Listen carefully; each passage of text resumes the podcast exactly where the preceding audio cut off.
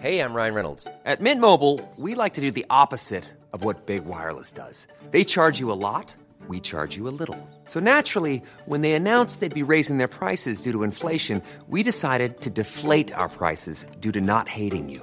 That's right. We're cutting the price of Mint Unlimited from $30 a month to just $15 a month. Give it a try at mintmobile.com slash switch. $45 upfront for three months plus taxes and fees. Promo rate for new customers for limited time. Unlimited more than 40 gigabytes per month. Slows. Full terms at mintmobile.com.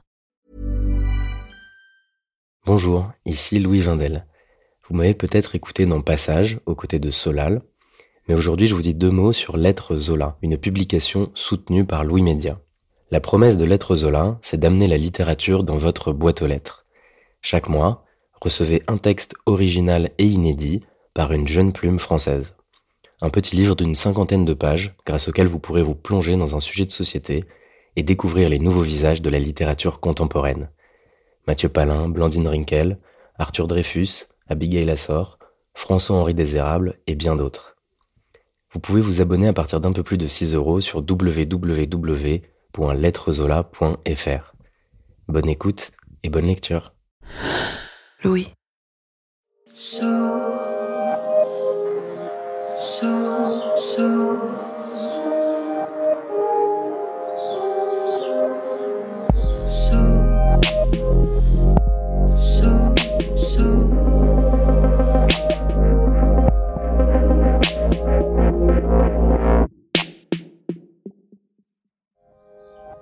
Est-ce que vous vous souvenez de la première fois, quand adolescent, adolescente, vous avez fait un choix vestimentaire qui s'écartait des goûts de vos parents?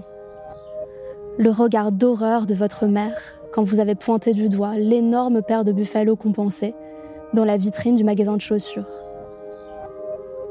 Et la déception dans les yeux de votre père quand il a compris que la période où vous étiez leur poupée, à lui et votre mère, était terminée. Qu'avez-vous ressenti? Avez-vous eu le sentiment de les décevoir avec ce choix de chaussures inattendu? Peut-être même de les trahir en osant affirmer des goûts différents des leurs. Et ce jour où vous avez annoncé à toute la famille que vous, vous feriez de la batterie, alors que toute votre famille joue du piano ou du violon à la limite. Que se passe-t-il quand un des membres d'une famille décide de prendre une autre route que celle déjà tracée? Comment fait-on pour trouver son identité, sans casser l'équilibre familial et toutes les croyances sur lesquelles il se fonde. Cette semaine dans Passage, une histoire de famille et d'identité. Et pour plus de clarté, je vous en présente les personnages principaux. Emmanuel d'abord, Christine, sa mère, Elisabeth, la sœur de Christine, et la tante d'Emmanuel donc. Ces deux dernières, Christine et Elisabeth, ont des voix assez semblables. Mais vous allez vite le voir, elles n'ont pas exactement le même discours. Cet épisode est de Lena Coutreau.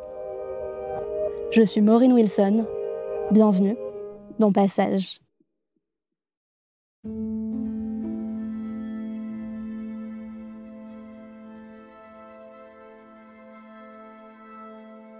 Emmanuelle a une personnalité très entière. Quand elle est dans un projet, elle y est totalement. C'est une femme très passionnée qui s'investit à fond dans les hommes qu'elle aime. Elle tombe amoureuse d'un garçon qui travaille euh, avec les sans-papiers. Elle se lance dans la défense de sans-papiers, d'associations. Un aristo, elle passe son permis de chasser, elle chasse. Un garçon très investi dans l'activité de théâtre. Elle euh, laisse tomber ses études pour, euh, pour faire du théâtre. C'est quand même un enthousiasme euh, qui peut parfois même mettre mal à l'aise tellement il est fort. Elle cherche à s'épanouir en collant à la réalité des autres. C'est une magnifique capacité d'adaptation. Mais en même temps, je pense qu'il faut aussi faire attention à ne pas se fondre dans ce nouvel euh, environnement. Enfant, ado ou adulte, ma mère, Christine, valorise toujours la capacité de, s'adapter pour une bonne compréhension d'où on est et de qui on est en face de soi. Et donc, de la façon dont il faut se comporter. Je grandis dans un immeuble euh, situé dans le quartier Montparnasse, euh, rue Boissonnade, un immeuble dans lequel euh, une grande partie de la famille vit, en tout cas ma grand-mère, Mia, ma mère, mes frères, mon père et mes tantes. Quand Emmanuel naît, j'ai 12 ans, je demande à Christine si je peux être sa marraine. Je suis chrétienne et catholique parce que je suis née dans une famille catholique. La religion, c'est l'armature euh, de la personnalité. Le jour de mon mariage, euh, c'est un mariage religieux. Ça ne se conçoit pas de se marier autrement que religieusement. Et Elisabeth est la lectrice ce jour-là. On va à la messe euh, tous les dimanches, un foulard sur les cheveux, catéchisme. Euh, mon frère est enfant de cœur et donc on est vraiment une famille euh, pratiquante assez, assez forte. Zabeth, c'est la petite sœur de ma mère, Christine. Elle a épousé la Ligue communiste révolutionnaire plus que le catholicisme. Euh, à 14 ans, il y a des lectures qui font que je commence à réfléchir sur la signification de la religion. J'ai des copines euh, communistes. Je vis dans un autre monde que ma sœur, euh, c'est certain, plus rebelle que ma sœur. J'ai un souvenir adolescente. Je suis malade. Je, garde le lit pendant une semaine. Maman travaillant, je suis chez Elisabeth. Et elle s'occupe de moi, euh, me prépare des repas. Euh. toutes les générations se, se mélangent, se croisent. J'y passe donc toute mon enfance. Je garde beaucoup Emmanuel et Mia aussi est présente. Sa mère est encore euh, étudiante, une situation pas facile du tout. Je me confie énormément à ma grand-mère, à Mia. Un jour, elle me prend entre quatre yeux et elle m'explique que si je dois avoir un copain et que ça doit aller plus loin, il faut d'abord que j'aille au, planning familial, prendre un contraceptif, que c'est extrêmement important de me protéger, sans tabou. Je quitte l'immeuble lorsque je commence à travailler. Je suis à l'époque avocate, jeune avocate. En 2000, je rencontre euh, mon futur mari, avec qui je vais euh, avoir deux enfants, Gustave et Léonard, deux, garçons jumeaux. Henri vient d'une famille aristocratique, attachée aux traditions. Donc, à huit mois, Gustave et Léonard sont baptisés. On se sépare en 2007. Gustave et Léonard ont 5 ans et moi j'ai 37 ans. Je rencontre Maurice lors d'une soirée organisée par une de mes amies qui est artiste, plasticienne, pour présenter son travail. Donc c'est lors d'une de ces soirées que je rencontre Maurice, qui me fait un effet, euh, un effet fou. On passe en fait toute la soirée à discuter ensemble, à, à, à se découvrir. Alors j'ai pas de nouvelles tout de suite de Maurice. C'est seulement quelques jours plus tard que l'amie plasticienne chez qui on s'était rencontré m'appelle et me dit Est-ce que tu veux venir déjeuner chez Maurice? Je suis au bureau, il n'y a rien prévu pour le déjeuner et je suis extrêmement contente de cet appel. Donc je réponds que oui. Je me précipite chez moi pour me préparer et je déjeune chez Maurice avec notre amie Julieta. On échange nos numéros de téléphone. Et là, moi, je, m'attends à ce qu'il m'appelle très rapidement, mais il se passe euh, une dizaine de jours. Et donc, moi, je reste sur cette impression qu'il s'est vraiment passé un truc fort entre nous, mais, mais que rien ne se passe.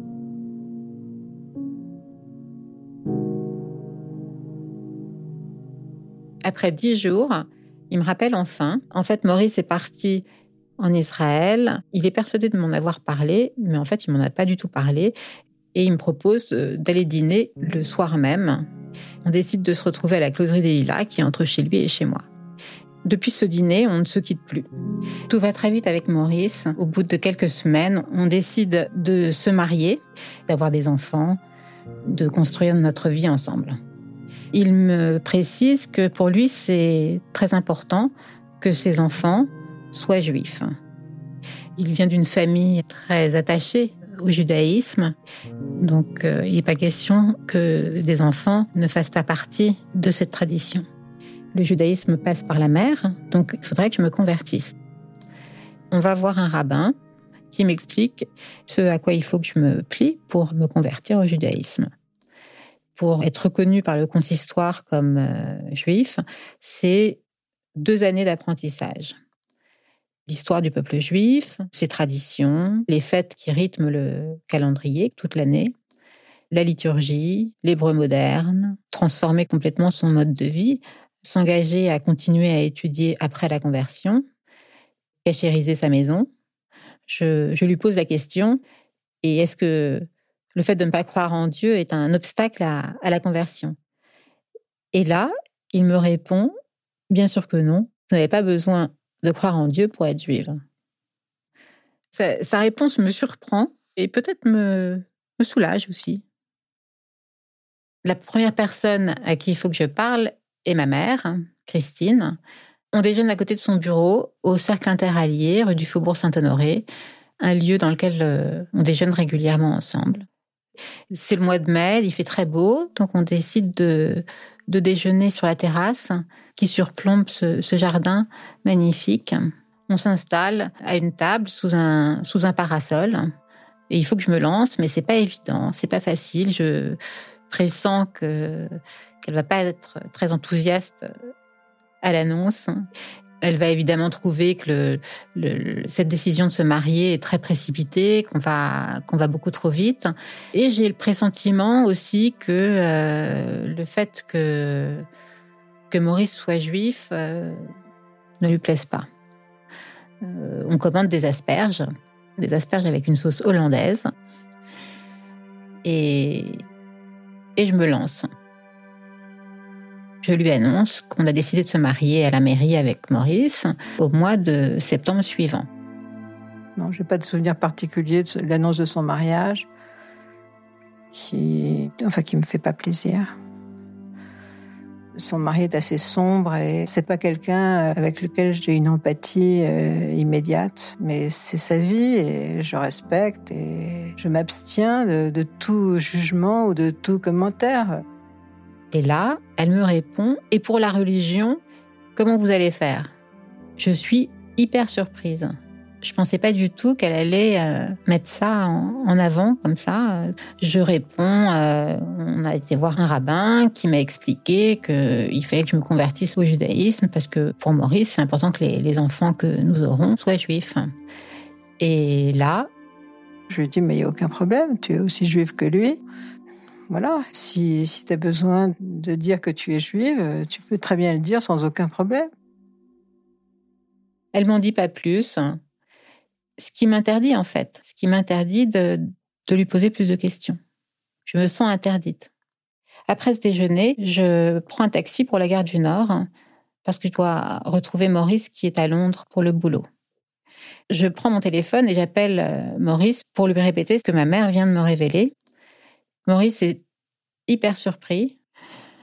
Je monte dans l'Eurostar, une place euh, un peu à l'écart, parce que j'ai vraiment besoin de faire le point sur ce que signifie euh, cette euh, information dans l'histoire de la famille et dans comment lire cette histoire. Hein. Ma mère est juriste et si ma mère me dit tu es juive, ça veut dire qu'elle l'est, que ma grand-mère l'est. Elle sait. On l'a toujours su. C'est quelque chose d'inné, c'est quelque chose qu'on porte en nous depuis toujours. Penser que ma grand-mère est juive et ne me l'ait pas dit, ça me paraît invraisemblable. Déjà, bon, sa famille, euh, on n'en parlait pas. Et à partir de la mort de mon père, on ne parlait pas de mon père. Malgré sa volonté toujours euh, affichée de parler de tout et de pas avoir de tabou. En fait, elle, euh, elle était quand même la reine de, de la non-communication. En fait, j'ai très très peu d'informations sur les, les parents, mais surtout sur les grands-parents de Mia. Aucune idée de leurs origines, du lieu où ils vivaient, de leur religion, de, du milieu. Ce qui est sûr, c'est que si, si ma mère m'a dit ça, c'est que c'est que c'est vrai. Dès mon retour de Londres, je suis invitée à déjeuner chez Mia. Donc j'arrive rue Boissonnade, je sonne, elle m'ouvre Je ne vois personne en haut des escaliers, je monte les escaliers, je rentre dans l'appartement, personne non plus. Et là, je l'entends aller sur la mezzanine au-dessus, une mezzanine euh, aménagée en, petit salon, et elle m'attend assise sur le, sur le canapé. Je monte et je m'installe en face d'elle dans un petit fauteuil. On est assez proche du sol. On se fait face. Il fait très beau. Je me sens bien. C'est le petit salon dans lequel on regarde la télévision. J'y ai passé beaucoup de temps. Là, je lui annonce qu'on a décidé de se marier au mois de septembre qui suit. Et elle me dit, mais, mais pourquoi se marier si vite? Euh, Pourquoi se marier? Je lui réponds que je suis sûre de moi, que Maurice est l'homme de ma vie et on veut avoir des enfants ensemble et donc on a décidé de se marier rapidement. Et enfin, je, lui demande de me faire un arbre généalogique et elle me dit, j'ai très peu d'informations sur mes grands-parents. Euh, mes parents m'en ont très très peu parlé. Ce que je sais, c'est que ma grand-mère, Alice Kuppenheim, est née à Lyon dans les années 1860 euh, et quelques, et elle est catholique. Je me sens déçue de cette réponse euh, qui ne concorde pas avec ce que Christine m'a dit. Je ne peux pas rester devant ces incohérences, il faut que je sache. J'ai le sentiment très fort à ce moment-là que les réponses, il va falloir que je les trouve seule. La, résistance de Mia, elle est palpable. Je sais que ça va pas être simple. J'ai la, certitude qu'elle me dira rien de plus. On déjeune et, je retourne chez moi. Je vois Maurice. Je lui propose de regarder le film qui avait été euh, tourné à l'occasion des 80 ans de Mia. C'est une forme de mémoire au format vidéo. On visionne le film. Mes parents ont très peu parlé de leurs propres parents. Je ne sais pas grand-chose. Et je n'ai jamais posé de questions. Alors pourquoi? Je ne sais pas. Il y a seulement quelques très courtes minutes au cours desquelles Mia raconte qui étaient ses parents et ses grands-parents. Si on me dit est-ce que tu as eu des origines euh, juives, je dis peut-être, mais ça n'a jamais marqué. Je n'ai jamais été euh, marquée par ça. Elle dit que très probablement, du côté paternel, il y a des origines juives, mais que ses grands-mères sont catholiques et protestantes. Et ça, c'est quelque chose que, qui m'est difficile de, de faire comprendre à mes enfants. Euh, c'est que pour moi, euh, le mot juif n'existait pas. C'est pour ça que j'ai du mal à. Mais bon, ça ne m'était pas bon. Alors ça, je voudrais le dire parce que c'est quelque chose qui est un peu particulier peut-être à ma famille. Voilà. Ce qui marque, c'est le nombre d'approximations. Je ne sais pas, ça n'a pas marqué, etc. Ce qui n'est pas du tout sa façon de s'exprimer d'habitude. Donc on sent une résistance très forte. Quatre mois après ce déjeuner, on se marie à la mairie du 6e arrondissement avec Maurice. Donc on est au mois de septembre. Et au mois de novembre, je suis enceinte d'une petite fille, Hannah, qui va naître au mois d'août 2008. J'ai mis de côté mes recherches. J'étais pas encore prête à, à braver l'interdit, à désobéir, m'attaquer à un tabou transmis depuis au moins une génération. Mia ne m'a jamais parlé de ses origines familiales juives. Moi non plus, je lui posais pas tellement de questions parce que j'avais pas de doute ou de, de curiosité là-dessus. Mais même mes sœurs euh, aînées n'ont jamais parlé directement avec elle de ça. L'origine juive de la famille, c'est quelque chose dont on ne parle pas, mais c'est pas quelque chose qui est caché. Il y a vraiment qu'Emmanuel qui a mis les pieds dans le plat de façon spectaculaire dans un carnet rédigé par le, mari de Mia, le père de ma mère, Christine. Il écrit que Christine, à 10 ans, demande à sa mère, à Mia, si c'est vrai qu'ils sont juifs. Et son père répond à la place de Mia, ce n'est pas une question qu'on pose et qu'elle n'a pas à creuser le sujet. Christine a sans doute intégré que ses origines devaient rester tues. Personne n'a honte d'une origine quelconque. Personne n'est là à vouloir se voiler la face de, de quelque chose qui serait euh, inavouable. C'est absurde. Donc Rana naît et trois mois après sa naissance, je suis à nouveau enceinte, mais cette fois-ci d'un garçon. Lorsque j'apprends que c'est un petit garçon, il devient urgent de savoir si je suis ou pas juive. Suivant la tradition juive, pour que ce petit garçon soit circoncis, j'ai deux solutions. Soit je me convertis, ce qui n'est pas une option pour moi, soit je fais des recherches et je fais reconnaître mon statut par le consistoire. Me convertir, c'est renier une partie de l'héritage qui m'a été inculqué et transmis par ma mère. En janvier 2010, je suis enceinte de trois mois. Je m'installe dans mon bureau, devant mon ordinateur, et je tape sur la barre de recherche Google État civil, ville de Lyon. À l'époque où maman euh, commence ses recherches, avec Gustave, on a entre 7 et 9 ans. Moi, je suis pas du tout croyant. Euh, aucun intérêt pour la religion, aucune croyance. On s'intéresse pas vraiment au, pourquoi de l'histoire. C'est des choses qui nous parlent pas vraiment à, cet âge-là. C'est des histoires de religion. Euh, bah, on la voit travailler tous les jours sur la même chose. Je comprends pas vraiment. Alors que je cherche cette Alice Kuppenheim, j'ai un sentiment partagé. Je crains autant de la découvrir catholique que juive. Parce que cette judéité euh, ne m'a pas été révélée par euh, Mia, qui, j'allais dire, qui s'en est défendue, mais oui, qui s'en est défendue, et qu'on n'a pas envie de contredire une autorité morale, affective. J'ai pas envie de la décevoir, j'ai pas envie de de lui manquer d'estime. Donc je suis dans cette ambivalence, mais je cherche.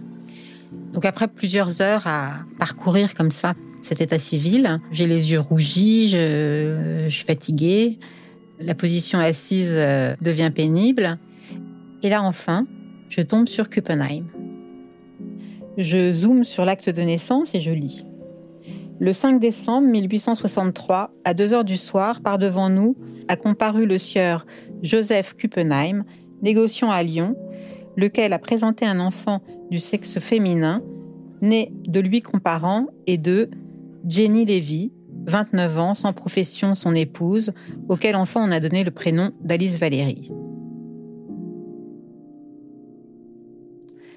Jenny Lévy, je réalise combien c'est fou avec ce patronyme de Lévy, plus de doute possible. C'est le premier pavé dans la mare. Je vais pouvoir monter un, dossier pour faire reconnaître ma judéité. Je clique sur l'icône euh, imprimée. Je relis, je relis, j'en reviens pas. Ce dont je me souviens euh, clairement, c'est euh, ma mère qui me dit on a des racines juives et ma grand-mère qui essaie de nous orienter vers une réponse différente. Enfin, moi, j'ai aucun désaccord avec Emmanuel. Emmanuel euh, vit sa vie, euh, vit ses fantasmes, euh, fonce dans, la direction qu'elle veut, mais non seulement c'est moi qui lui dis ce qu'elle va trouver, je lui dis qu'il n'y a aucun problème sur le, judaïsme de la famille. Si elle est en conflit avec moi, moi, je ne suis jamais en conflit avec elle. Même au milieu de nos sept ans, on, se rend compte qu'on est pris entre deux feux et qu'on essaie de nous faire rentrer dans un camp. Mais les jumeaux, c'est pas leur problème. Les jumeaux, ils s'en fichent. On se rend compte que tout le monde est en train de juger notre mère. Euh, on nous fait rentrer dans la tête que notre mère, elle a une lubie pour le judaïsme. Donc un peu, enfin, on l'a fait un peu passer pour une folle auprès de nous, quoi. Je pense que c'est à ce moment-là que ça commence vraiment à nous travailler avec mon frère. On a l'impression d'être des instruments.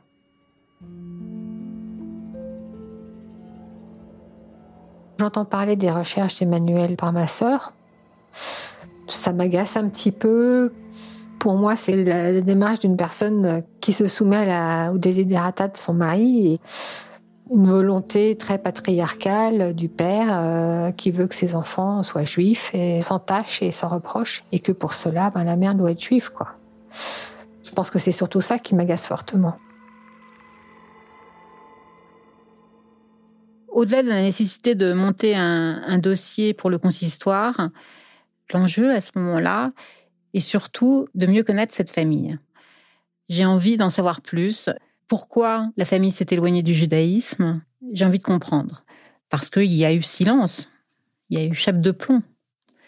Et sur le site internet de la Grande Synagogue de Lyon, il y a tout un article sur Joseph Kuppenheim, qui a été président du consistoire pendant 16 années. Il s'agit d'une lignée rabbinique qui remonte au XVIIIe siècle. Je me rends compte donc que mon trois fois arrière-grand-père est le fondateur d'une communauté juive extrêmement importante à Lyon. C'est aussi l'un des fondateurs de cette grande synagogue.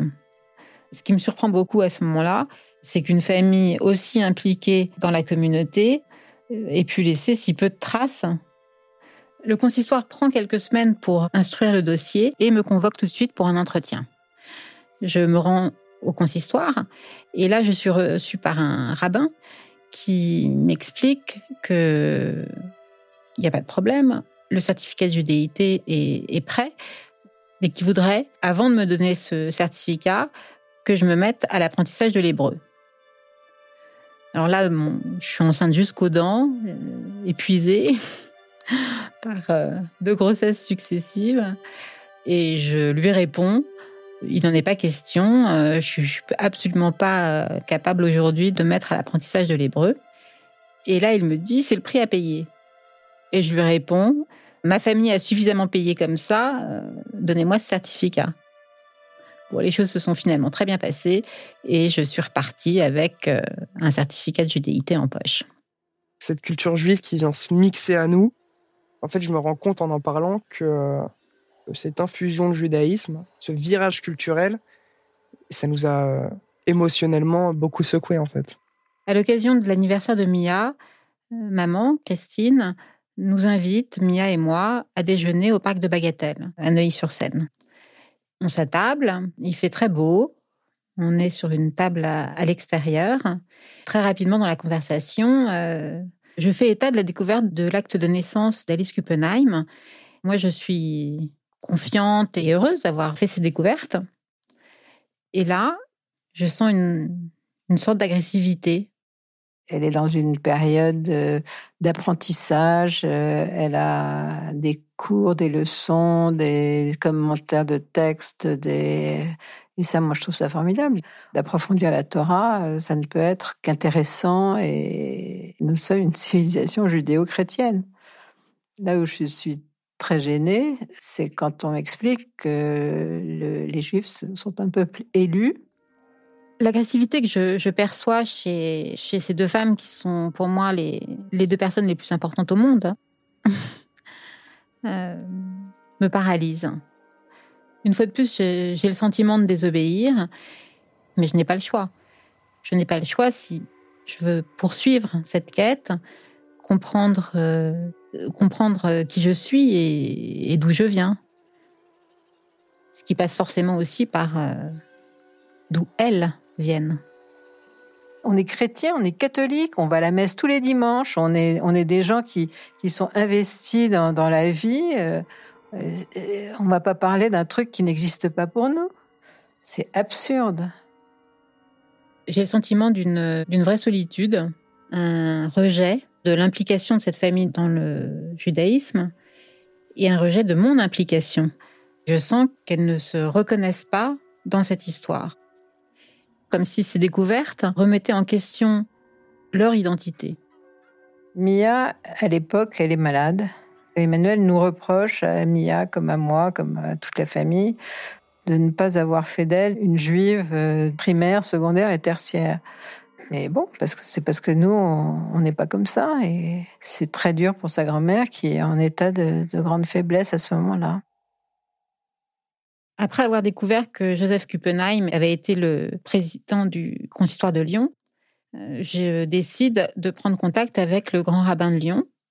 Donc je me procure son numéro de téléphone et je l'appelle. Je me présente comme étant euh, descendante de Joseph Kuppenheim et à ma grande surprise, il m'accueille très chaleureusement. Il est extrêmement ouvert et intéressé et très rapidement, il me propose de venir le rencontrer à Lyon. Donc c'est ce qu'on décide de faire avec Maurice, d'aller passer euh, un Shabbat à Lyon avec euh, le grand rabbin. Donc on arrive à Lyon, le grand rabbin de Lyon nous reçoit dans son bureau à la synagogue, un bâtiment très très imposant sur les rives de la Saône. Je suis euh, extrêmement touchée par son accueil. c'est un moment très très fort, très fort. Il y a un office, le grand rabbin explique euh, notre présence, qui je suis, et nous qualifie d'hôte d'honneur pour ce Shabbat. Le grand rabbin nous invite à dîner chez lui, et le lendemain, on se promène avec Maurice dans Lyon, et là, je lui dis, il faut qu'on se marie religieusement ici. On doit se marier dans cette synagogue. Il est partant sur le principe, donc moi je m'imagine déjà euh, me mariant euh, à la grande synagogue de Lyon. J'ai une très forte impression de reconnaissance. Neuf mois après, on se marie à la grande synagogue de Lyon. Je ne vais pas au mariage d'Emmanuel, bien que je sois sa marraine. Hum, je ne sens pas du tout, du tout, du tout cet événement. Habituellement, je ne suis pas du tout euh, fan des mariages, mais là encore moins, quoi grand mariage, euh, déplacement à Lyon, euh, dans la synagogue qui avait été financée par l'aïeul de la famille. tout ça me paraît une sorte de cinéma auquel je n'ai pas du tout envie d'adhérer. La, joie des gens qui se marient et de l'entourage me paraît toujours complètement déplacée. En fait, quand je vais à un mariage, je pense toujours au moment où, ils vont divorcer. Et c'est quand même la majorité, très grande majorité des cas. Et ça me paraît tellement futile et, inconséquent que non, ça me dit rien. Alors qu'en plus, il faut aller à Lyon, euh, prendre le train, euh, aller à l'hôtel, euh, voir des gens que tu connais pas, se réjouir pour un truc que tu trouves pas forcément réjouissant. Bah non, j'ai préféré me réfugier dans ma Bretagne. Dans son discours, le grand rabbin qualifie notre mariage de miracle. En entrant dans la synagogue, ma mère Christine à ma gauche et Rosine Cohen, notre professeure de judaïsme à ma droite. Nous remontons cette, cette allée centrale vers la Roupa. Je suis en train de, de faire ce que je dois faire, d'être à ma place. Je suis accueillie par le rabbin qui me dit que je suis chez moi euh, dans cette synagogue, alors que moi, je me sens pas du tout chez moi dans cette synagogue et c'est très loin de tout ce que je suis, de tout ce que ma famille et de tout ce que j'ai fait pour mes enfants. Donc, euh, pour moi, c'est un décor euh, historiquement intéressant, mais ça va pas plus loin. Ce mariage pour Emmanuel, c'est l'entrée dans la communauté juive. Je pense que c'est vraiment euh, le déclic qui fait qu'elle se sent réellement accueillie pour elle, c'est un moment vraiment fondateur. J'en ai des retours par Mia. Elle est très mal à l'aise pendant tout ce mariage. Tout d'un coup, elle se retrouve accueillie dans la communauté juive de Lyon. Enfin, c'est euh, surréaliste quoi. Pour elle, c'est surréaliste. Trois mois après notre mariage à Lyon, Mia est très malade et affaiblie. Elle est sous oxygène chez elle et je lui rends visite. On est installé dans son petit salon. Elle, euh, retire son, son masque à oxygène et me dit alors qu'est-ce que tu vas faire euh, dans les prochains mois? Je lui réponds je vais écrire l'histoire de la famille. Et là elle me dit je n'ai plus le temps, mais si je l'avais eu, j'aurais aimé le faire. Je lui demande euh, par quel bout tu auras appris ça? Et elle me répond intéresse-toi aux femmes. C'était une manière de me permettre d'écrire l'histoire tout en me donnant une direction.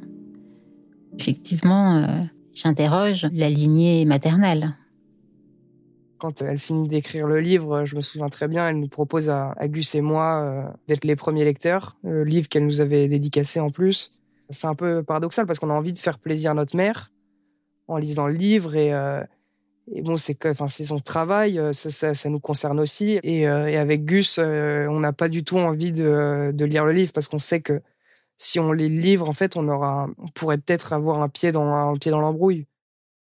Pour l'instant, moi, ce que j'en ai vu, c'est uniquement un récit romancé dans une famille bourgeoise juive à la fin du 19e siècle on ne peut pas dire que ce soit des racines, on ne peut pas dire que ce soit une identité, on peut pas dire c'est un récit. Quelques mois après le mariage d'Emmanuel, je suis en train de travailler sur un logo, euh, je galère depuis euh, deux heures euh, dessus à faire des essais de couleurs, et, etc. Je reçois un PDF sur mon ordinateur. Emmanuel nous envoie un PDF. Bah là, je découvre pour la, première fois une, une généalogie familiale que j'ignorais totalement. Historiquement, c'est intéressant. Bon, tout ça commence un petit peu à devenir plus, plus concret. Mia meurt euh, le 1er mai 2011, donc c'était deux mois après le mariage d'Emmanuel à Lyon. Quelques semaines après sa mort, je récupère des lettres, des documents euh, d'identité, des photos. Je tombe sur une enveloppe, une écriture très très élégante, une encre violette, papier important. J'ouvre l'enveloppe et je tombe sur le certificat de baptême d'Yvonne, la mère de Mia. Elle avait 7 ans lorsqu'elle a été baptisée catholique. Alors 1898, euh, c'est le pic de l'affaire Dreyfus, une réaction de protection d'une mère vis-à-vis de sa fille à un moment très particulier qui est marqué par l'antisémitisme. La nouvelle information, c'est que la famille s'est éloignée du judaïsme à ce moment-là. Si Mia a transmis quelque chose, c'est peut-être ça qu'elle a transmis, entre autres, la peur d'être considérée comme juif.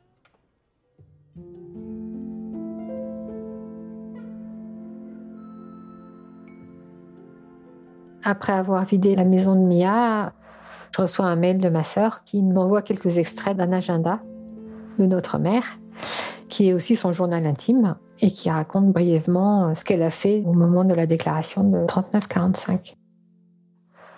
Samedi 25 mai 1940, arrivé à Casa, Casa c'est Casablanca, ville blanche moderne.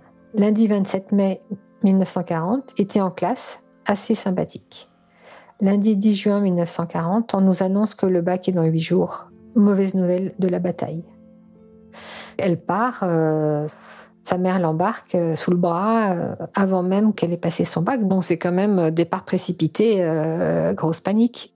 J'ai un peu honte à le dire, mais cette année du début de la guerre, c'était pour moi une, année très amusante. J'avais un petit flirt. Ah, c'était formidable. On s'amusait beaucoup. Pour moi, c'est étonnant de voir que Mia, en tant que jeune fille euh, d'origine juive, qui est quand même consciente, je pense un petit peu quand même consciente des enjeux de l'époque, elle a une vie insouciante de jeune fille mis à part euh, à Casablanca parce que son père travaillait déjà là-bas et elle rejoint son père euh, avec sa mère. Il n'y a pas de fuite euh, devant le nazisme. Environ trois ans après son mariage, Emmanuel m'invite à déjeuner chez elle, dans son magnifique hôtel particulier de la rue Vavin. Je vais la voir parce que ça m'intéresse qu'elle me parle plus précisément de son travail, on monte euh, à l'étage, elle me montre son installation, son bureau, et elle, me sort les photos qu'elle avait récupérées après la mort de Mia. Elle me montre une photo d'Alice Kuppenheim, euh, et là je suis vraiment intriguée sur euh, ben, pourquoi cette aïeule a fait un choix tellement tellement décisif et tellement incroyable. L'effroi dans lequel elle doit être pour euh, décider de couper ses racines et de faire baptiser ses enfants euh, qui avaient plus que l'âge de raison. Donc là, ben, on n'est plus dans une histoire patriarcale, on est euh, dans une histoire d'une femme qui prend des décisions énergiques et tout à fait étonnantes. À partir du moment où je comprends que pour elle, c'est pas juste une posture, mais que c'est vraiment un enjeu presque existentielle, je suis beaucoup moins agacée. Et donc en fait, c'est Mia qui s'est tue sur, euh, sur son passé familial. Pourquoi?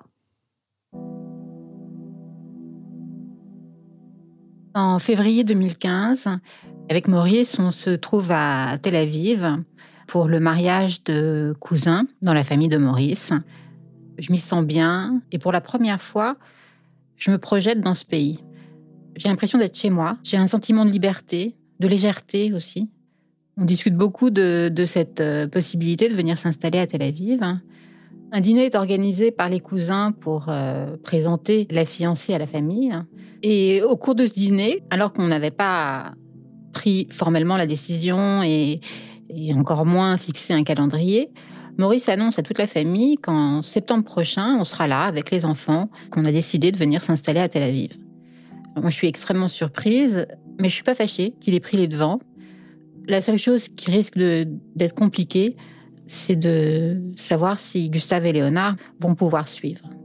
On a 13 ans lors de son départ, on est en quatrième. À ce moment-là, on sait qu'il y a un désir de, de partir euh, chez notre mère et chez Maurice, mais plus profond chez notre mère.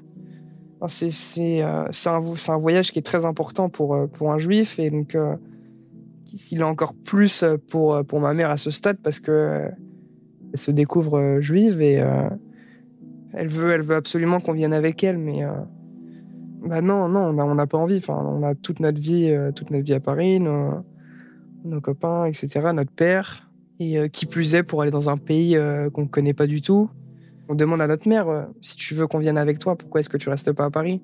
Et, euh, et donc c'est là qu'elle nous dit que, Paris c'est plus euh, c'est plus chez eux quoi. Et, donc nous à ce moment-là en fait on est on est on est assez remonté parce que on, bah, on a on a le sentiment qu'elle nous abandonne. On part s'installer à Tel Aviv au mois d'août 2015. Lorsque j'annonce euh, cette décision à Gustave et Léonard, ils sont absolument furieux. Ils veulent pas venir. Ils veulent rester à Paris. Ils veulent rester avec leur euh, dans leur école, avec leurs amis. Ils veulent surtout pas que leur vie euh, soit bousculée.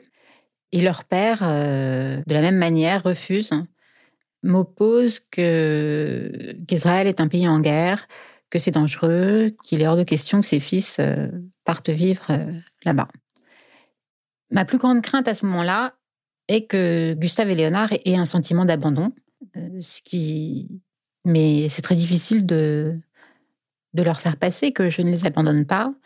Je vais discuter beaucoup avec eux et je leur dis combien euh, combien j'espère que qu'un jour ils viendront peut-être nous retrouver. On commence à, à, se dire que notre mère elle est tout simplement égoïste on a besoin de, de croire euh, à quelque chose qu'on peut comprendre et, là on n'arrive pas à comprendre. Euh. Enfin en fait elle, choisit euh, bien évidemment ce pays parce que en tant que juif ils seront acceptés. Il y aura pas de aura pas de problème sur ce plan-là. À Tel Aviv ils ont réussi à s'intégrer, à se faire des amis, etc. Ils ont une vie qui est beaucoup mieux qu'à Paris. Et en fait moi là je enfin donc je, je commence à me dire que en fait, je, donc je vois le, résultat de ce, départ et donc je, la vois plus heureuse et je vois, je vois pas pourquoi on devrait continuer à, trouver, à trouver du mal euh, quelque part.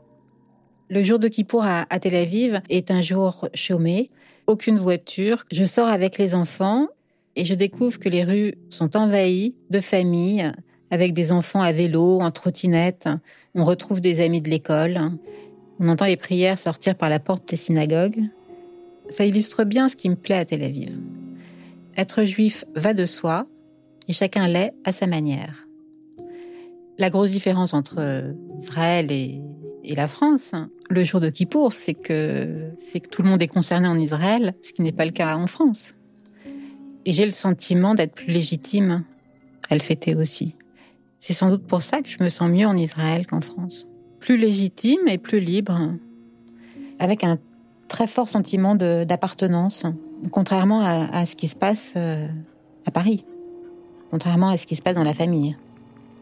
Elle part avec ses deux plus jeunes enfants et elle revient deux ans après. Le fait est qu'elle ne trouve pas sur place euh, tous les accomplissements qu'elle recherche. Après notre tour d'Israël, notre couple avec Maurice euh, bat de l'aile. J'ai du mal à me réadapter à Paris. On divorce en 2020. Est-ce que si je n'avais pas rencontré Maurice, je me serais posé les mêmes questions? Sans doute pas. Mais il me semble que ça n'a été qu'un déclencheur. Elle a eu plusieurs grandes passions. Actuellement, c'est cette passion-là qui peut-être qui s'étiole un peu, j'en sais rien encore. La fin de mon mariage avec Maurice n'est pas la fin de mon histoire avec le judaïsme. Est-ce qu'Emmanuel a une quête identitaire? En fait, euh, non. Emmanuel est à la recherche de la preuve de sa judaïté. C'est pas du tout la vie de la famille qu'elle cherche à, reconstituer ou à évoquer. C'est simplement de prouver, entre guillemets, prouver alors que personne ne, ne lui dit le contraire, euh, qu'elle est juive. Après avoir appris l'histoire d'Alice Kuppenheim, je me dis qu'Emmanuel, elle n'est pas juste à la recherche d'une judéité de, de, façade pour complaire à, son mari, mais que c'est devenu une histoire beaucoup plus euh, sérieuse et qui la touche plus profondément. C'est comme si on m'avait transmis un diamant, ce que je pensais être un diamant, et qu'en fait je découvre que c'est une émeraude. Alors est-ce que je, qu'est-ce que je transmets? Je transmets l'émeraude c'est un peu comme si on avait eu euh, un culte euh, qui sort de nulle part et euh, qui arrive dans, notre famille, qui fout un peu la merde. C'est un peu toute une culture à apprendre, comme, comme une nouvelle matière à l'école. Donc, en fait. Quand les enfants ont 12 ans, on va faire un séjour à Ibiza et on emmène les enfants manger des pizzas. L'un d'entre eux prend une pizza avec du jambon et Emmanuel rentre euh, dans une colère tout à fait démesurée. 625 euh, interdictions euh, dans la vie courante, c'est son choix. Elle impose ça à ses quatre enfants. Je suis pas contente du tout qu'elle le fasse pour les jumeaux parce que je pense qu'elle les met dans une situation très difficile. Le seul truc qu'on nous demande, c'est de pas faire rentrer de porc à la maison. Voilà, on a peut-être rechigné un peu au début parce que, par exemple, je te dis, mange pas de porc à la maison et toi t'es enfin le, porc en plus t'aimes même pas ça mais euh, tu vas quand même en manger juste parce que euh, t'as envie de par euh, rébellion un peu. On n'en avait rien à faire en vérité. On avait un peu le seum contre le judaïsme en fait. Je pense surtout qu'ils ont pas envie de se poser la question. Parce qu'ils ont 18 ans et qu'à 18 ans on se pose pas ce genre de questions il me semble non? Au-delà de manger ou pas du jambon, ce que je transmets à mes enfants, c'est un sentiment d'appartenance qui se fonde sur une histoire et comment eux s'inscrivent dans cette histoire.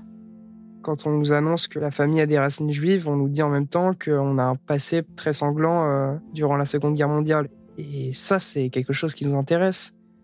Mais euh, bah, ça m'intéresse pas du tout de savoir si euh, on vient euh, d'une famille de rabbins, une famille de prêtres, euh, si euh, une, d'une famille de marchands, j'en sais rien, mais euh, on sait que la, conclusion, c'est que qu'on a des racines juives, on n'a pas le détail, et en fait, on n'a pas, pas vraiment envie de l'avoir.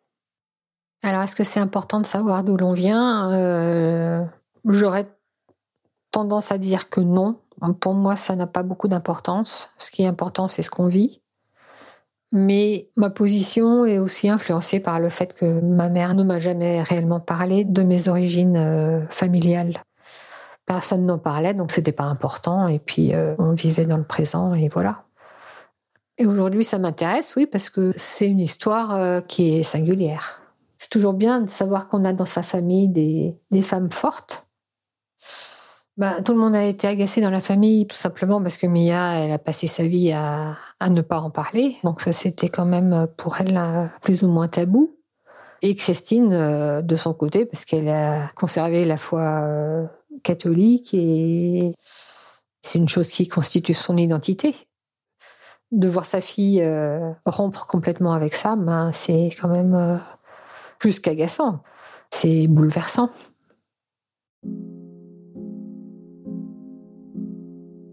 Je pense que si ces origines n'avaient pas été tues, je m'y serais moins intéressée.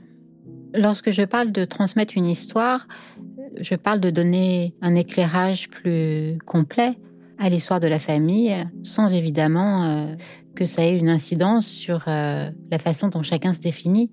À aucun moment, mon désir a été de changer les gens qui m'entourent. La chose importante pour moi est d'être acceptée telle que je suis aujourd'hui, ce qui inclut le judaïsme qui fait aujourd'hui partie de ma vie. En fait, moi, ce que je souhaite réellement pour elle, c'est qu'elle arrive à, s'épanouir dans une communauté, si elle est juive, qu'elle soit juive, peu importe, mais d'être ouverte toujours euh, aux autres. Mais ce que je souhaite à Emmanuel aussi, c'est de ne plus avoir besoin d'avoir la reconnaissance de sa mère ou la reconnaissance de son mari ou de la reconnaissance de son amant ou la reconnaissance de mais de trouver vraiment euh, une voie qui lui convienne et de se foutre un peu de ce que pensent les autres.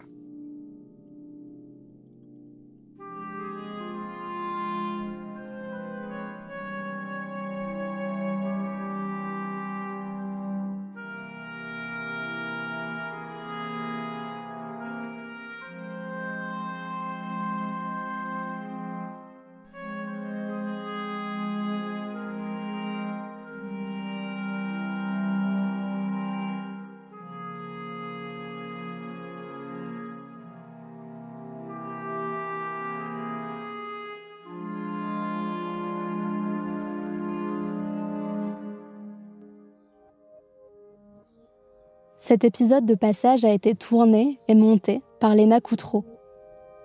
Maude Benakcha était à l'édition et à la coordination. Jean Thévenin a composé la musique et fait la réalisation de l'épisode. Jean-Baptiste Aubonnet en a fait le mix. Marion Gérard est responsable de production. Mélissa Bounois, directrice des productions. Et Charlotte Pudlowski, directrice éditoriale. Le générique de passage a été composé par November Ultra. Je suis Maureen Wilson et Passage est une production Louis Média. Vous pouvez vous y abonner sur toutes les plateformes de podcast, vous le savez. Nous laisser des commentaires, des étoiles et en parler autour de vous. À vos amis, vos abonnés sur Instagram, à vos grands-parents. Et si vous voulez nous raconter vos histoires, écrivez-nous à notre adresse mail hello at louismedia.com. Enfin, si vous souhaitez soutenir Louis, n'hésitez pas à vous abonner au club sur louismedia.com slash club. À très vite.